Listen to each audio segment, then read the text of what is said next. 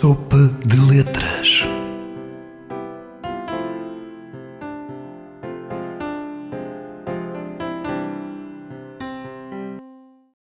Bem-vindos ao segundo episódio do Guardadores de Livros, a nova rúbrica da Sopa de Letras. Saídos de uma situação de pandemia, as livrarias independentes sofreram particularmente com os sucessivos confinamentos. Algumas desapareceram, outras ainda resistem. Aqui no Aventar, os livros são importantes e por isso pensámos usar os meios ao nosso alcance para dar a conhecer aos ouvintes e leitores as livrarias e os livreiros independentes de Portugal. Mas não é o nosso objetivo falar apenas dos problemas que acossam os livreiros. Queremos falar daquilo que nos liga e nos apaixona, os livros e as pessoas que os leem. O convidado deste episódio é o Hugo Miguel Santos, da livraria Térmita, situada no, lar no Largo de Montpellier, na cidade do Porto. É uma livraria recente, abriu há cerca de sete meses, e segundo o próprio Hugo, ela é a irmã mais velha do Café Candelabro. Eu queria agradecer ao Hugo ter aceito o convite do Aventar e queria perguntar-lhe o que é que o levou a abrir a, livraria nesta altura, numa altura de pandemia, um, e quais as especificidades da mesma. Olá, muito bom dia. Antes de mais, um, exato, a Candelabra, o Café Candelabra que é a irmã mais velha. Uh, o Café Candelabro existe faz este ano, fará este ano 12 anos. Uh, e, e quem, quem começou o projeto foi o Hugo Brito e o Miguel Seabra, que abriram, que são primos, praticamente irmãos, um, e abriram um café, um café há já quase 12 anos, e desde essa altura que idealizavam uh, este projeto que começou no final de novembro, que é uma livraria, mas também temos um espaço expositivo e uma garrafeira, portanto não, apesar da livraria ocupar, uma, se calhar, uma parte considerável, a maior parte do espaço, não somos só uma livraria. Um, e, e, eles tinham já então este, este, este sonho de, de poderem abrir um espaço cultural um, e abrangente próximo do, café, que só, que só agora é que se tornou é que se tornou possível por, eh, por contingências várias. Convém dizer que o Café Candelabro, o próprio Café Candelabro, antes já foi uma livraria, portanto já tinha-se passado. E, e, eles, quando abriram o café, souberam, acho eu, é na minha opinião, preservar muito bem essa, essa identidade que estava muito associada aos livros e que, e que nunca deixou de estar. Aos livros e à, à expressão artística e, e cultural no sentido mais lato. Pois, porque eu sei que também há um espaço de exposição, portanto, nós não estamos só a falar de livros, não é? Sim, sim, sim. Mas os, os livros acabam por percorrer todo o espaço, à exceção da parte da garrafeira, que é um pouco mais autónoma, os livros acabam, ou seja, há uma primeira sala principal eh, coberta por livros, e depois há um, uma, uma segunda parte, que é um corredor relativamente extenso que nos conduz até à, ao espaço expositório e todo esse espaço é em livraria, portanto, só mesmo na, no quadrado dedicado à, à, à, galeria, que é o armazém do fundo, só aí é que, é que já não há livros, a não ser que algum artista eventualmente venha a utilizá-los como, como, como um trabalho ligado à justiça que tiver a fazer. E, e, qual é que é, portanto, nós estamos a falar de uma livraria que vende livros em segunda mão, vende livros recentes, como é que, como é que, o que é que se pode encontrar na Termita? Uh, nós, ou seja, quando abrimos o nosso acervo, que foi construído pelo, pelo Miguel ao longo dos anos de, de compras que, que eles foram fazendo já com este, com este sonho uh, em vista, um, era, era maior, ou seja, nós começamos só como alfarrabista. Uh, desde, mas desde o início que temos recebido publicações de, de, de editoras independentes um, cada vez mais temos vindo a receber e, queremos continuar a trabalhar com, com, com esse tipo de editoras, que também elas estão um, um pouco à margem de, dos ditames do, do mercado.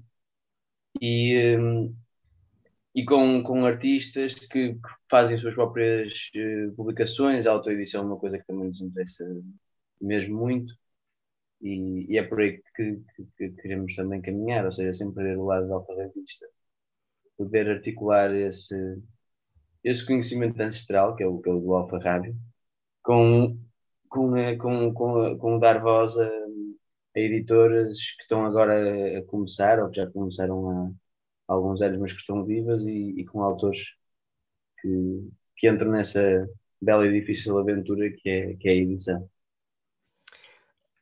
Isso, isso, isso é ótimo, ainda bem uh, que, isso, que isso está a acontecer. Um, eu também tenho, eu pessoalmente também tenho um preço muito grande pela, não só pelas editoras independentes, mas pela questão da autoedição, que é uma coisa muito difícil de fazer. As pessoas acham que é quase, quase como, ah, eu faço isto e publico na internet, mas auto-editar qualquer coisa e publicar assim mesmo é, é um processo muito complexo.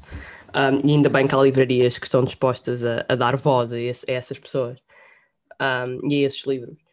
E, e, portanto, segundo o que percebi, portanto, havia inicialmente o candelabro era livraria, depois houve um período em que deixou de ser, e agora é outra vez livraria. E esta, como é que está a ser? Eu não sei se o que trabalhava sempre trabalhou no, no, no candelabro e agora trabalha na livraria, não, não, um, não sei qual é que é a sua experiência, mas como é que está a ser essa transição?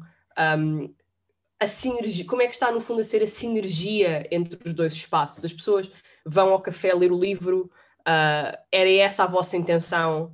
Um, como é que está a ser a, própria, a relação entre estas duas espaços e, e, se há novos clientes ou se, ou se os antigos clientes estão a integrar-se no espaço?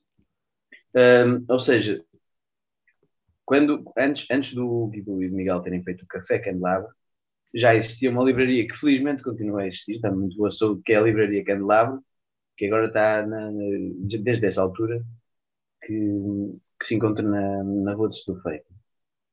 Portanto, havia um espaço que era uma livraria, deixou de ser, ou um espaço, nós não sei, mas, mas basicamente o Hugo e o Miguel, quando, quando abriram o café, um, até por afinidade, pela afinidade que têm pelos livros e que tinham certamente pela livraria que anteriormente lá existia, e, e, e, pelo gosto de ter a possibilidade de fazer um café que também tivesse livros, que hoje até se calhar é uma coisa mais recorrente, mas há 12 anos atrás na Baixa do Porto acho que não que não existia nada que se aproximasse do, de, do género.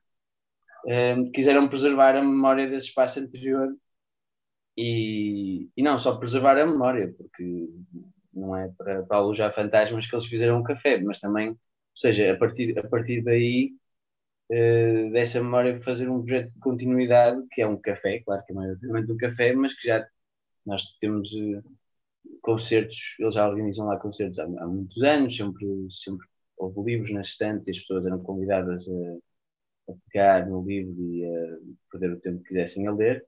Também vendiam livros, lá está, portanto já havia uma, claro que uma parte muito mais pequena, mas de, de livraria. Um, e, e pronto, então quando, quando, quando, quando este espaço abriu, foi uma espécie de uma extensão de, de algo que já existia num ponto muito mais pequeno e que agora tem uma área concreta física superior.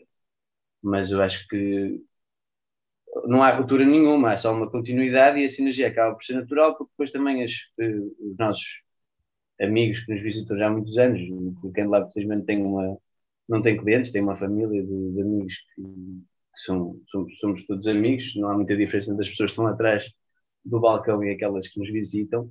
Claro que depois, infelizmente, recebemos outras pessoas de fora, mas, mas há um núcleo duro que, que é importante frisar e, e, e, não esquecer, e que numa altura destas, como, como é a pandemia, foi importantíssimo para, para nos manter vivos.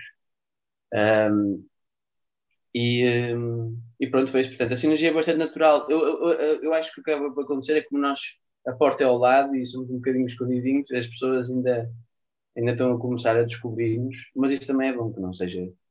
Acho que quando, uma boa surpresa é melhor do que quando alguém está escancaradamente a tentar vender alguma coisa ou, ou a, a forçar entrar. Chegámos agora àquela que é, uh, confesso, a minha parte preferida deste podcast, portanto, que são as recomendações de livros eu pedi ao Hugo para nos trazer três recomendações, completamente à escolha, um, independentemente do género ou do autor. E portanto agora passo normalmente passo a, a palavra ao Hugo. Um, eu eu, o primeiro livro que eu gostava de, de aconselhar, na verdade, são dois. Uh, são dois volumes, é, chama-se Poesia e Criação e é do Roberto Claros. E é uma, lá está, uma edição recente, muito recente, do Senhor Teste, que é o, também é o livreiro e começou um projeto de edição com títulos interessantíssimos, tem publicado autores como Maria Gabriela Ansol, o Maurício Banchot. Uh, eu peço desculpa que é, é, muito cedo para mim, eu sou um homem mais, mais notívago, portanto, se eu, se eu até às vezes falhar o nome próprio do autor, como agora estou com medo que tenha falhado em relação ao Bancho, eu peço imensa desculpa ao autor. Mas pronto, eh, eh, referindo-me ao. Mas não há problema, peço desculpa por interromper. Não, há não mas eu acho que não falhei, por acaso. Mas é não, não há não problema estava... porque depois estes, eles vão estar. Eh, eu ponho os, os nomes dos okay, autores. Ok, muito obrigado. Não, mas o, autor, o livro em concreto, isso aí o nome está certíssimo, que é Poesia e Criação, são dois volumes, é a edição é da, do Senhor Teste, e são, é um, são dois volumes de, de, conversas, de entrevistas, lá está. Por isso é que eu também me lembrei deste, deste livro, por causa da nossa conversa. Chama-se Poesia e Criação, Diálogos com Guilherme Boido, e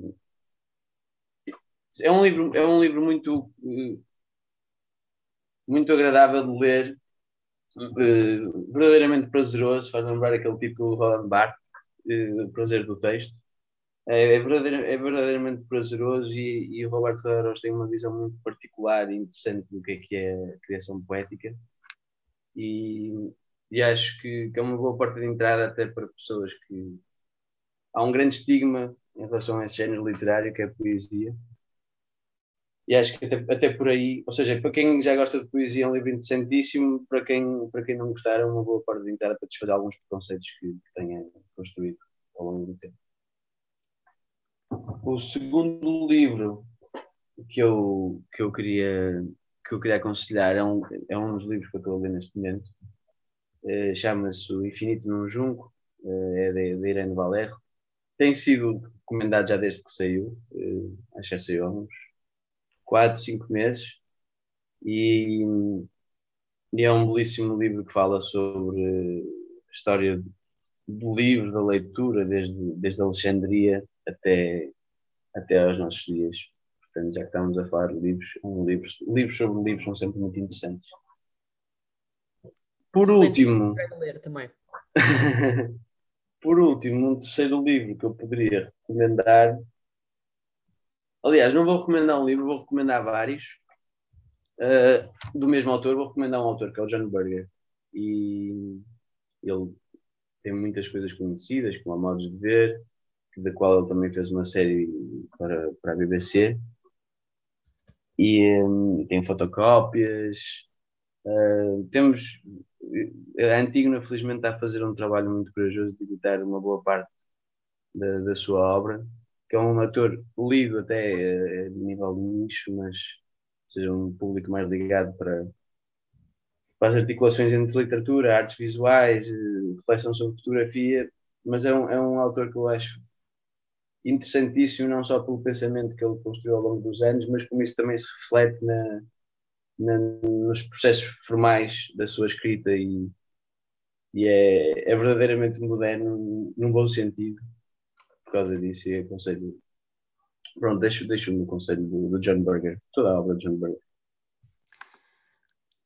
Obrigada, são Não. três recomendações muito interessantes. Eu vou ser muito sincera, não tinha ouvido falar dos primeiros. Conheço o John Berger, um, conheço, aliás, até um, a série da BBC, um, o Modos de Ver, que eu acho que é Ways of Seeing. e, e sim. e agora chegámos a. O Eduardo eu queria só dizer, eu, eu, eu eu suspeito que ele não tenha também sido muito traduzido em, em, em português. Havia, há uma edição relativamente recente da Letra Morta, que até são três tradutores, acho que é o Rui Caeiro, o Diego Vaz Pinto, não estou procurando o terceiro, peço desculpa. Um, mas eu, não, eu, eu acho que não há, não há muitas edições anteriores. Há, houve alguns poetas que traduziram, poetas portugueses, mas não é, não, é um, não é um autor muito conhecido entre nós, é um autor muito importante. O Gonçalo Tavares, por exemplo, tem, tem, um, um, tem no comum um dos elementos do seu conhecido bairro Uh, o Sr. Rui está lá. Uh, portanto, é um, é, um, é, um, é um poeta muito interessante que influenciou muita gente. E até, até por não ser muito traduzido em português, eu acho que esta tarefa da Sr. Testa é, é de louvar de ter traduzido, traduzido dois volumes, a Poesia e a Criação, e uma antologia belíssima que se chama Poesia Vertical. E, portanto, acho que aconselho todas as pessoas que não conhecem também esta autora a conhecer e, e apaixonarem-se tal como eu apaixonei recentemente dele. Eu, eu agradeço imensas recomendações. Aliás, este é o segundo episódio e eu já tenho uma lista com pelo menos uh, cinco livros que eu quero muito ler. Um, e, portanto, enfim, o podcast está tá a ser ótimo para mim nesse sentido. Será maior, certamente. O problema é que depois começas a construir a, a, angústia da bibliografia. Há um texto do Abel Barros Batista que eu gosto muito, que se chama Angústia da Bibliografia, que tem a ver com essa com a angústia de nós começarmos a percebermos que temos tantas recomendações de amigos, familiares e, e de, de, links que se vão criando através de leituras e não teremos vida suficiente, tempo de vida suficiente para lê-los todos.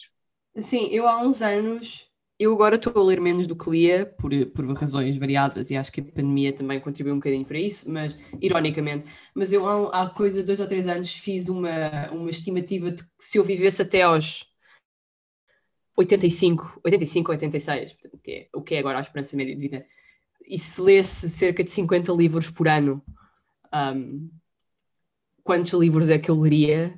Eu já não me lembro do número exato, mas sei que achei o número estupidamente baixo. Um, e achei, e fiquei, e lembro-me de ter ficado um bocadinho horrorizada. Um, porque, porque, lá está, porque é, é, é, pouco tempo, não é? E também oh, aquilo que me acontece a mim, eu acho que aquilo que acontece a muitas pessoas que gostam de livros é, é o divórcio entre a compra do livro e a aquisição do livro e depois a leitura do livro. Um, e depois o, o livro torna-se quase uma espécie de objeto de colecionador um, e uma, uma quase eterna promessa que está numa estante, uh, mas que nós vamos constantemente adicionando. Uh, e, e, isso acaba também por, por sendo, sendo, lá está, sendo um, é um vício, não é? Portanto, sendo, havendo uma, uma, uh, uma satisfação imediata, não é? Depois, no fundo, isto só contribui para o agudizar da angústia. Sim, sim, mas a angústia pode ser criativa e, e, um, e eu acho sinceramente que, que, o problema de comprar, ou seja, eu, eu antes de ser livreiro, que é uma coisa recente, leitor, já sou há uns anos e, e sou um comprador compulsivo, uh, como, como os meus amigos uh, sabem e muitas vezes uh, ironizam. e não me, não, não, não me incomoda muito a ideia de não ler todos os livros, até porque eu acho que que há livros que nós podemos comprar e nem sequer chegar a ler, só o simples facto de termos passado os olhos, termos contactado com eles, já, já, já nos fixou alguma coisa.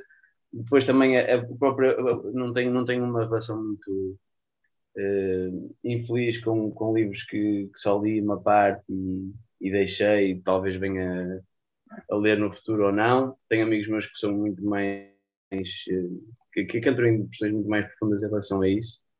Uh, acho que os livros são até uma companhia viva, não é? Eu, eu não consigo, não tenho, não tenho muita apetência para ler no formato digital também por causa disso, porque acabo por perder memória de, dos livros que descarrego, eu sou muito desorganizado, portanto eles acabam por, por se perder nas funduras do, do computador em sítios que, que me são completamente inóspitos, mas, mas, mas eles quando, quando existem em, no, no formato livre acabam por nos fazer muita companhia e acho que isso na pandemia viu-se ainda muito mais.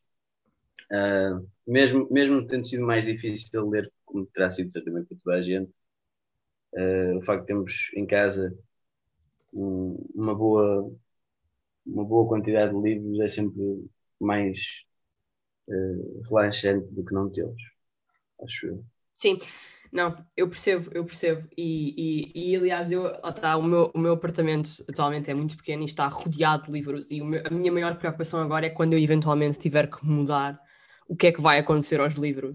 Então eu começo a imaginar num quarto muito pequenino, cheio, cheio de livros à volta e sem basicamente me conseguir mexer, mas os livros estão lá. E, e durante esta pandemia em que eu passei também, eu, portanto, eu estou em Londres e passei uma parte muito significativa da pandemia praticamente sozinha. Eu lembrei muito uh, de uma frase do Jorge Luís Borges que era eu não consigo dormir sem estar rodeado de livros. Uhum. Uh, e eu, e, eu, e eu acho que esta experiência de viver num sítio muito autocontido, mas que tem muitos, que tem, enfim, atualmente devo ter mais ou menos 200 livros aqui na, na minha casa. Um, quando eu sair daqui, se eu algum dia mudar para um sítio maior, onde os livros vão ter o seu próprio quarto e eu vou ter outro quarto, eu acho que vai ser muito difícil um, conseguir, conseguir dormir sem, sem ter livros à minha volta. Portanto, vai, vai, vai, uh, enfim, vai impor uma certa reorganização do meu decor no futuro.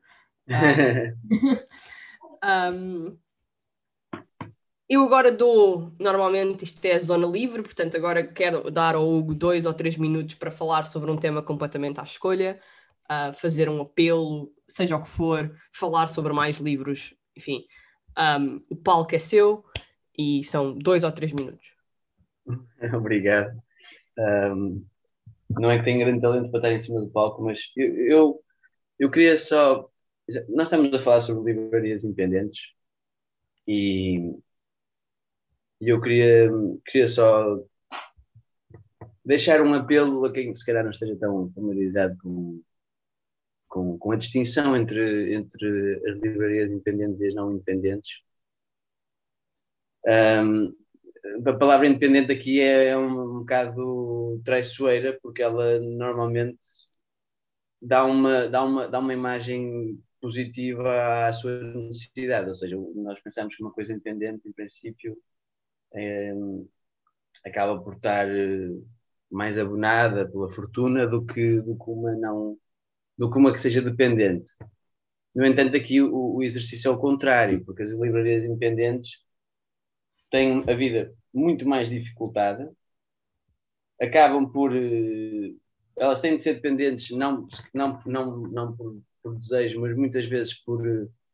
Ou seja, essa classificação, não um gesto em si, mas essa classificação vem de um sistema que é o sistema livreiro atual, que é, como boa parte dos sistemas mercantis, eu agora estou a usar uma palavra muito arcaica, mas, mas uma ideia muito arcaica, mas, mas é porque a ideia de mercado também acho que transmite muito bem eh, a ideia do mercado antigo transmite muito bem o mundo, o sistema, o sistema económico em que nós vivemos. E então, perante um sistema que é completamente opressivo e que, e que, e que, tende a, capitalizar, a aglomerar Uh, não só não só o sistema económico em si, mas os próprios os nossos nossos gostos, as nossas uh, as nossas vidas, porque porque acaba por, por criar padrões de, de, de, vivência que são que são normativos.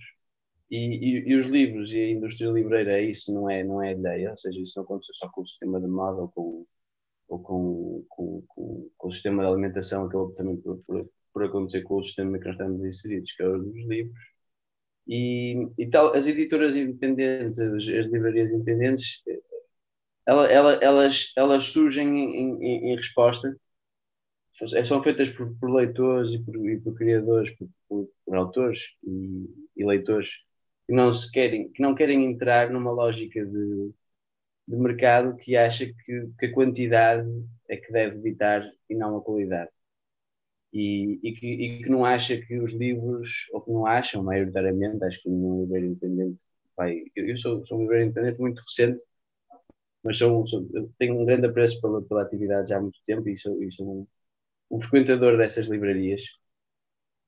Acho, acho, acho que o que nós temos, o que nós, por mais diferentes que nós sejamos todos entre nós, acho que vamos tender a concordar que o livro não merece o desrespeito, por exemplo, de ser classificado com eh, três, quatro ou cinco estrelas numa pequena crónica do, do jornal, que essas pequenas crónicas de jornais que meramente são informativos e são só contracapas, não fazem justiça à, à atividade crítica que deve existir de, de leitura e, e, que é primeiramente uma leitura do livro em si, da trama ou da, da invenção poética, mas é consequentemente uma articulação também com, com uma crítica do mundo em que nós vivemos e então aqui eu só queria mesmo apelar a, a, ao jogo difícil que nós, que nós temos de lidar quando somos apelidados de independentes. É o mesmo quando acontece com, por exemplo, o cinema independente. O cinema independente tem uma primeira conotação que, que aparenta ser positiva, mas no fundo, se formos a pensar, os, os autores independentes são aqueles que têm mais dificuldades para criar, e é por isso que eles são independentes, porque eles não querem alinhar com, a, com, a, com as lógicas de, de, das, das, dos grandes cinemas e, e das grandes produtoras, então eles têm que viver à margem, eles são independentes por necessidade e não por vontade, ou seja, aqui não há um.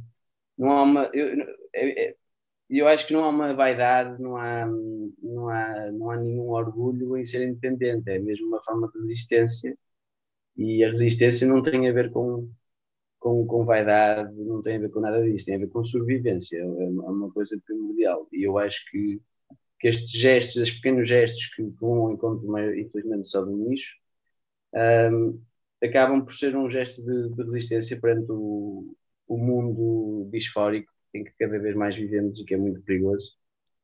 E, e aí as livrarias, não estou a dizer que, são messiânicas, não são, mas são pequenos, são pequenos focos de, resistência, tal como o cinema é independente também é, edição independente é.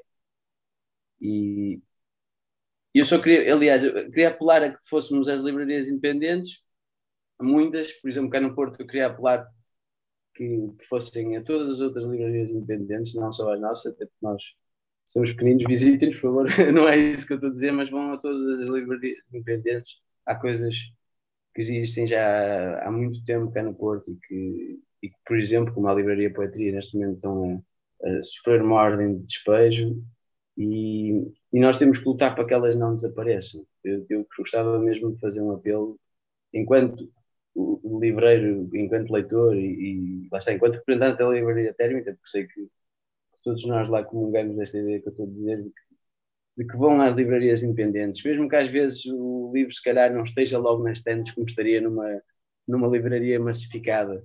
Um, temos tempo, não precisamos ter logo o livro, até porque a maior parte das vezes, como, como tinha dito, quando compramos o livro não vamos logo ler. Portanto, é, é preciso apoiar este, este ideal de resistência e, possível, tê-lo também na nossa, na nossa vida. E estar atento a, ao que realmente significam as palavras, não é? Porque hoje em dia estamos a tentar prostituir os, os significados das palavras. Hoje em dia os trabalhadores são colaboradores, os patrões são, são CEOs e e a independência, este, este rótulo que nos é dado de sermos livreiros independentes é uma, é uma falsa ilusão de, de força, porque no fundo aqui a, a, força vem de nós e não do, do, do rótulo que nos dão e é em resposta. Não sei se, se foi um bocado confuso, mas, mas pronto, era este apelo ambíguo e vago e aberto que eu, que eu acabei de lançar que eu queria deixar. Eu, eu agradeço ao Hugo apelo um, a razão pela qual eu tive esta ideia, eu, eu acho que ainda não referi isto, mas aquilo que me motivou a, a começar este podcast foi o fechamento de uma livraria em Lisboa que eu, que eu gosto muito, que eu gostava muito, que era a Livraria Trindade. Ah, sim, sim. E, que, e que me chocou verdadeiramente porque eu sinceramente eu não sei quais as razões que levaram ao, ao, ao, ao encerramento da livraria, um, mas, mas deduzo que seja a situação uh, económica e a subida das rendas, etc. Um, mas como porque, porque a Trindade, apesar de os livros da Trindade serem livros muito específicos e serem livros de antiquário e portanto aquilo não ser próprio, não ser um alfarrabista mesmo na, da mesma forma e da mesma maneira como, é, como eram outros alfarrabistas do Chiado, por exemplo. Uh, era uma coisa mais especializada, um, um, mas aquilo, aquilo uh, chocou-me, chocou-me porque era aquilo, aquela livraria estava ali desde que eu me lembrava de existir, no fundo, e desde que eu me lembrava de passear naquela zona e de passar naquela zona, e, e, e, e estes, estes locais. Um, é sempre triste quando há alguma coisa que nós, que está tão próximo um, da identidade citadina, e eu sou de Lisboa e tenho e gosto muito de Lisboa, e, e uma das coisas que eu mais gosto em Lisboa são os alfarrabistas um, e são as pequenas livrarias. Um, e, e, e, portanto, o desaparecimento, neste caso, o desaparecimento da Trindade, eu senti-o como se de facto alguma coisa um, muito importante da zona, daquela área, tivesse, tivesse acabado. Uh, e, e, foi essa, e foi isso que também me levou a começar este podcast. Um, o que não quer dizer, lá está, no meu caso, eu, eu enfim, eu uh, há, há, outros, há outros sítios no Chiado mais massificados, por exemplo, onde eu também fui muito feliz. Uh, eu, por exemplo, eu, eu, leio, eu, leio, muito em inglês, por exemplo, e tive que ler muito em inglês, e portanto, por exemplo, a FNAC do Chiado tem talvez a melhor secção em inglês uh, de toda a Lisboa, um, e portanto, nesse sentido, eu, eu, eu não sou radical em dizer não, não, não necessariamente a estes locais, às FNACs e à Bertrand. Um, não sou radical desse ponto, acho que há um espaço para isso e acho que há, acho que há espaço para as duas coisas, mas são, são essencialmente duas, duas um, dois, modos de, dois modos de existir diferentes, com propósitos diferentes, como o Hugo disse, uh, e, com, e com maneiras de existir diferentes um, e objetivos diferentes. E nesse sentido, um, ah, tá, nesse sentido, para mim, também as livrarias independentes têm uma ligação muito forte às comunidades e muito forte à própria cidade um, e, e, e, contribuem para a identidade desses espaços. E também é muito. Mas há, mas há um, eu queria só dizer, há um, uh, desculpa interromper. Não, não, não, não, não diga. diga. Há, há, duas coisas que eu acho que também é preciso ter em atenção, que é a, a, a primeira que eu não, não concordo tanto, que é quase o apelo à defesa da, da existência de, das livrarias, por um lado memorialista. Ou seja, o meu interesse não é. Eu, quando, quando, quando digo, por exemplo, que devemos defender a existência de uma livraria como a, como a poetria, não é pelos muitos anos e pela história belíssima que eles têm de, de serem, por exemplo, se não me engano, uma, uma livraria única até na Península Ibérica no facto de terem, se especializarem em, em dois géneros como a poesia e o teatro. Eu não quero defendê-los por causa dessa história, ou seja, não é o passado tanto que me importa, é mesmo o futuro que eles nos vão dar, necessariamente, se existirem e que, que se perderá se eles não existirem. Acho que há um grande apelo hoje em dia à defesa de certos espaços, como livrarias ou cafés, por, um, por uma defesa nostálgica que eu compreendo e, e comungo, mas que não pode ser, ou seja, eu não quero estar a defender coisa. uma livraria, ela ia sobrevivência de uma livraria por causa do seu passado, ou porque ele me recorda da minha infância, mas e como eles são focos de resistência, eles são necessários para o futuro, porque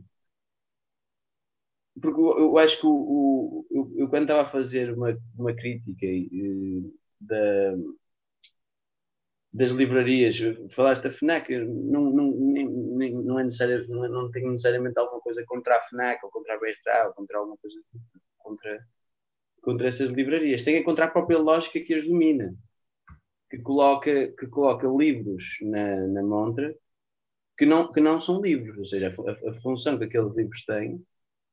Uh, eles têm a aparência de um livro, eles parecem-se muito com um livro, mas eles não se identificam com aquela máquina de, de, de imaginação e de, e de, e de, pensamento ativo que eu, que, eu, que eu identifico nos livros que eu, que eu, que eu gosto, não é? O Humberto Eco, eu estou a pensar na máquina, o Humberto Eco dizia que os livros eram máquinas preguiçosas e que eles só começam a trabalhar a partir do momento em que um leitor tira um deles da estante e, e procura todas as combinações possíveis que, que não existem, ou seja, coloca, coloca aquela máquina em funcionamento.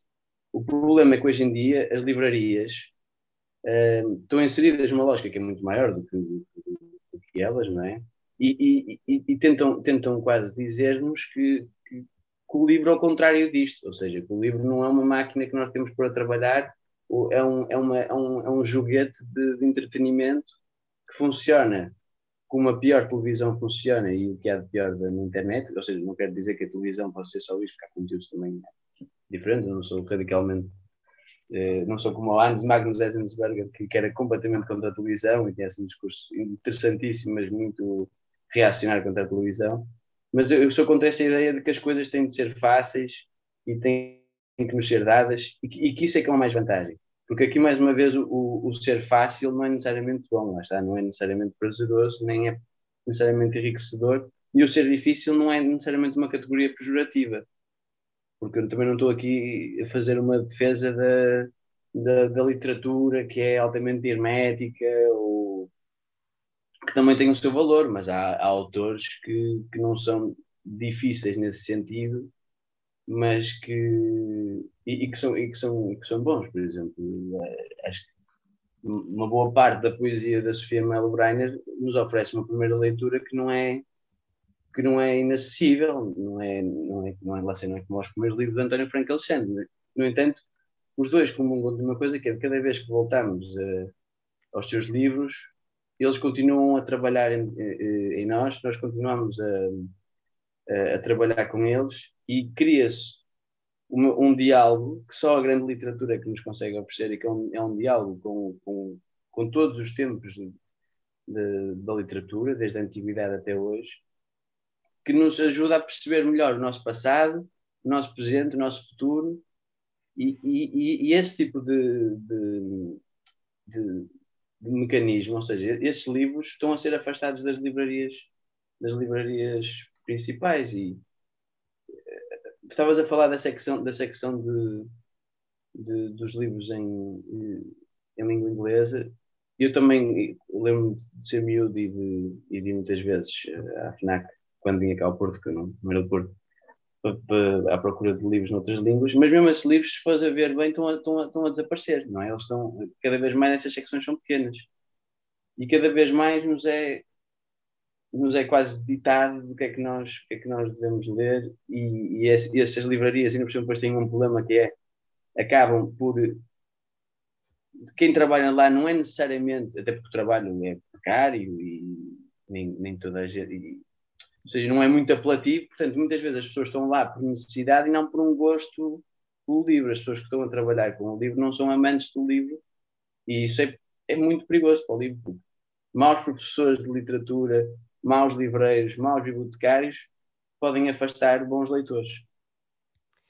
Eu acho que isso é uma excelente nota para acabar o episódio. Gostei muito dessa frase. Um, deixo, aliás, uma, uma recomendação para o Hugo, mas também para as pessoas que nos estão a ouvir e que vai muito no sentido disto que nós acabámos de falar. Eu vi há pouco tempo um documentário chamado The Booksellers, uhum. um, que é de 2019 e que eu acho que foi um bocadinho perdido, enfim, no, no nevoeiro da pandemia. Um, e é muito específico, portanto, aquilo é, aquilo é sobre livro, portanto, aquilo é sobre antiquários, portanto não é, não é sobre uh, livraria, não é tanto sobre livrarias independentes, mas, mas é muito interessante porque para já é uma é, é sofre do problema de ser talvez um bocadinho um, é demasiado americano, isto não é necessariamente mau, mas, mas é, é um contexto muito específico em que o livro é um, por um lado, é um, é um objeto de luxo, mas portanto, há essa parte, mas depois também há a parte do que é que é colecionar livros e, e o que é que faz uma coleção, um, há uma parte muito interessante sobre as últimas, as grandes livrarias de Nova York e como é que essas livrarias foram desaparecendo ao longo dos anos, um, vítimas da, da enfim, da, do, do, real estate selvagem, basicamente. Um, e tem, tem uns cameos muito, muito, muito engraçados da Fran Lebowitz, que tem também o documentário agora muito recente da Netflix, o Pretend It's a City, em que ela também fala sobre livros e ela é uma amante de livros um, muito grande também. Um, e, e, eu recomendo ao Hugo, se não viu ainda, mas a todas as pessoas que nos estão a ouvir, The Booksellers, porque é uma, também é uma excelente reflexão sobre o livro, sobre o que, é que, o que é que a tecnologia fez ao livro e o que é que a tecnologia fez à compra e à aquisição de livros. Um, e como é que este negócio e esta se torna, se torna numa forma de viver, digamos assim, uh, e quais os desafios uh, para, os, dos, para, os, próximos anos. Um, e com esta minha recomendação, eu acabo o episódio. Agradeço mais uma vez ao Hugo. Eu é que agradeço, uh, muito obrigado. O, a livraria Térmita encontra-se no Largo de Montpellier, no Porto, já está aberta. Uh, espero que os nossos ouvintes lá passem, espero que os nossos ouvintes do Porto lá passem, mas também os visitantes comprem um livro e sentem-se a ler ao, no café porque... E mesmo dentro da livraria, por favor, sentem-se a ler lá dentro, porque as livrarias têm 100 pessoas a ler lá dentro, são espaços muito aborrecidos e os livreiros acabam por se sentir muito sós. Sentem-se lá a ler, por favor. Portanto, vão, leiam, compram um livro, comprem um livro, bebam um café. Não me parece, não consigo conceber uma, uma tarde melhor do que esta.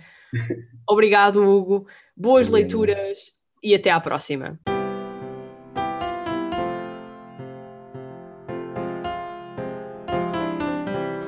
Sopa de Letras